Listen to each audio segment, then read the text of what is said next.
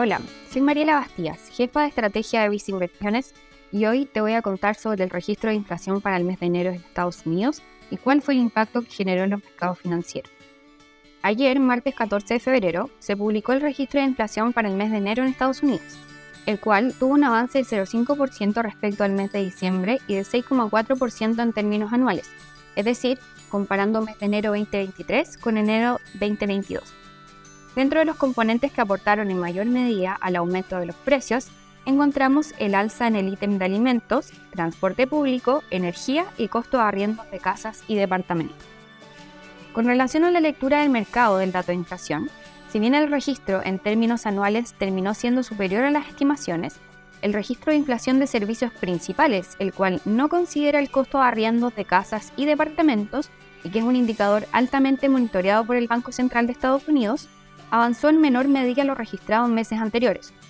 lo que podría explicar en parte por qué los mercados accionarios no terminaron con grandes caídas a pesar del mayor registro eh, de inflación a lo estimado.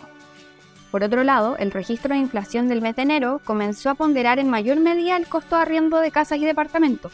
componente que de seguir al alza en los próximos meses continuaría presionando al alza al índice de precios y por ende al Banco Central del país para seguir con una política monetaria más restrictiva.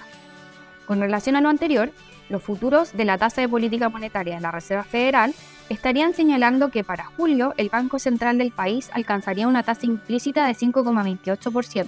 mientras que si bien revisamos este mismo indicador con una semana de diferencia, encontrábamos que para el mismo mes la tasa estimada era de 5,15%, lo que indica que el mercado estaría entregando mayor ponderación a nuevas alzas de tasas por parte del Banco Central hacia adelante. De hecho, el mercado de swap estaría viendo alzas de tasa de 0,25% para los meses de marzo, mayo y junio, lo que tampoco se observaba semanas atrás. De todas formas,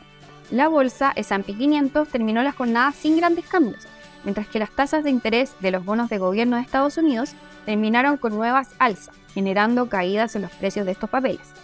En cuanto al dólar internacional, terminó la jornada con leves retrocesos,